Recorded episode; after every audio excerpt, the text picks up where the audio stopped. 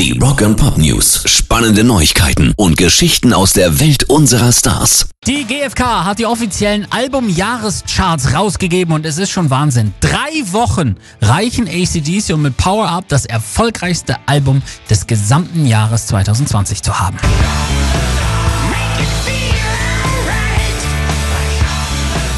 Sie treten damit in die Fußstapfen von Rammstein, die im letzten Jahr vorne lagen. Mit Hell sind übrigens auch die Ärzte in den Top 10 2020 gelandet auf Platz 4.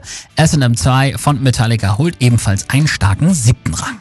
Rock and Pop News. Corona hat bekanntlich die gesamte Musikbranche lahmgelegt und das führt eben immer wieder auch zu interessanten Anekdoten. So haben Kiss jetzt verlauten lassen, dass sie noch 150 Konzerte ihrer Abschlusstournee zu spielen haben.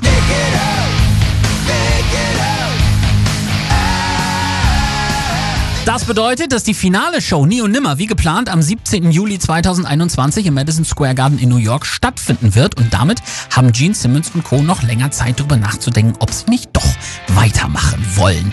Für echte Konzerte nächstes Jahr ist Gene Simmons übrigens optimistisch. Wir haben bereits Outdoor-Konzerte in Europa gebucht. Die meisten Shows sind schon ausverkauft. Wir fangen im Sommer an.